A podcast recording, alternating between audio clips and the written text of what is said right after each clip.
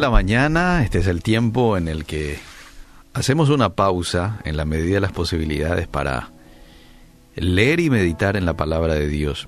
¿Alguna vez consideraste tu vida un proyecto en construcción? Bueno, te cuento que así lo describe el apóstol Pablo en Primera de Corintios, capítulo 3, verso 9. Dice, porque nosotros somos colaboradores de Dios y vosotros sois labranza de Dios, edificio de Dios. Claro, se refiere de manera específica a la iglesia. Los principios de este pasaje de hoy también se pueden aplicar a nuestra vida personal.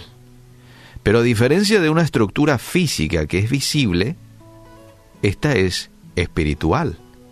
Y como tal, la calidad de los materiales no se puede discernir de inmediato. Sin embargo, va a llegar un día en que el Señor, que es el arquitecto de arquitectos, va a evaluar lo que hemos construido sobre el fundamento de Cristo. Ninguno de nosotros quiere llegar al cielo y descubrir que hemos usado materiales que no tienen ningún valor en la eternidad, ¿verdad? Espero esa no sea tu experiencia ni la mía.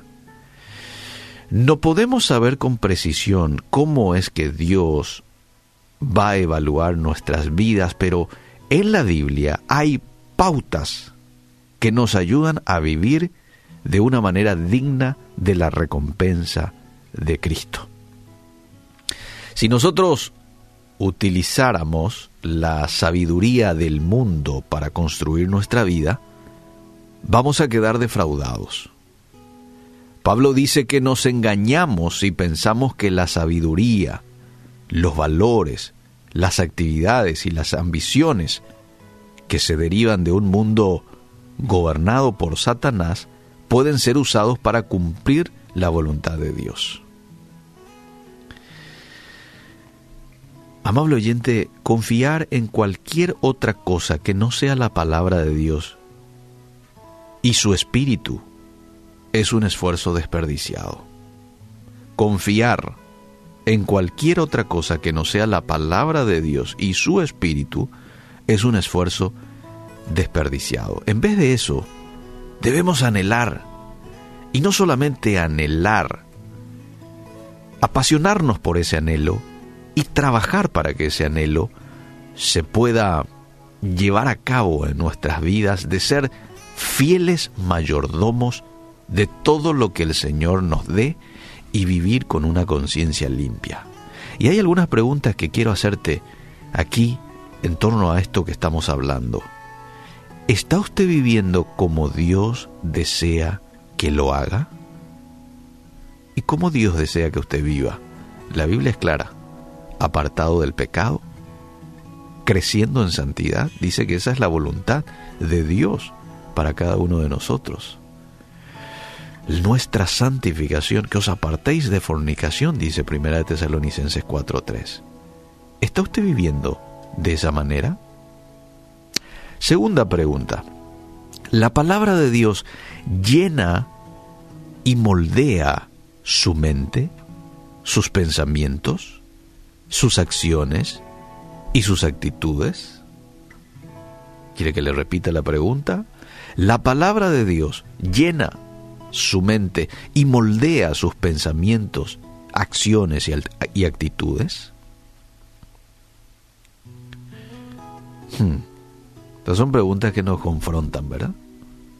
Y está bien que nos confronten, porque a veces preguntas como estas nos llegan o nos llevan a mostrarnos una necesidad de tomar una decisión o una necesidad de dejar de hacer lo que estamos haciendo para ir ajustando y que la respuesta a estas preguntas sean positivas.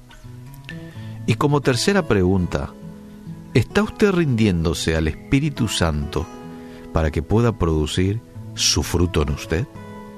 ¿Mm? Hoy es una muy buena jornada que le brinda a usted la oportunidad de construir para la eternidad. No pierda el tiempo. construya para la eternidad con buenos materiales. ¿Y de qué manera uno construye con buenos materiales? Si usted responde a esas preguntas de manera positiva, entonces puede decir, estoy construyendo con buenos materiales. Moldea la palabra de Dios su mente, está viviendo la vida que a Él le agrada, apartado del pecado y creciendo en santidad. Y tres, se está rindiendo al Espíritu Santo. ¿Mm? o el Espíritu Santo es un invitado que tiene un lugarcito en su corazón, pero que no domina todo el terreno. a veces quiere ocurrir esto, ¿sí? Eh, bueno, Espíritu Santo, mira, el 30% de mi vida es tuyo, ¿sí? Eso es tuyo, quédate con ello. Pero a mí dame el 70%. No decimos así en palabras, pero muchas veces con acciones hacemos este tipo de planteamientos. Cuando la idea de Dios y de su palabra es que nosotros estemos muertos. ya no vivo yo, decía el apóstol Pablo, más Cristo vive en mí. Y un muerto no tiene dominio absolutamente de nada. ¿ah? Es Cristo gobernando, pero no un 90%, un 100%. Que Dios nos ayude y podamos ser hombres y mujeres totalmente rendidos a Dios, a su palabra, de manera que podamos llevar buenos y muchos frutos y que podamos construir con buenos materiales. Para bien nuestro, pero por sobre todas las cosas, para bien de nuestro semejante y alegría de nuestro Dios.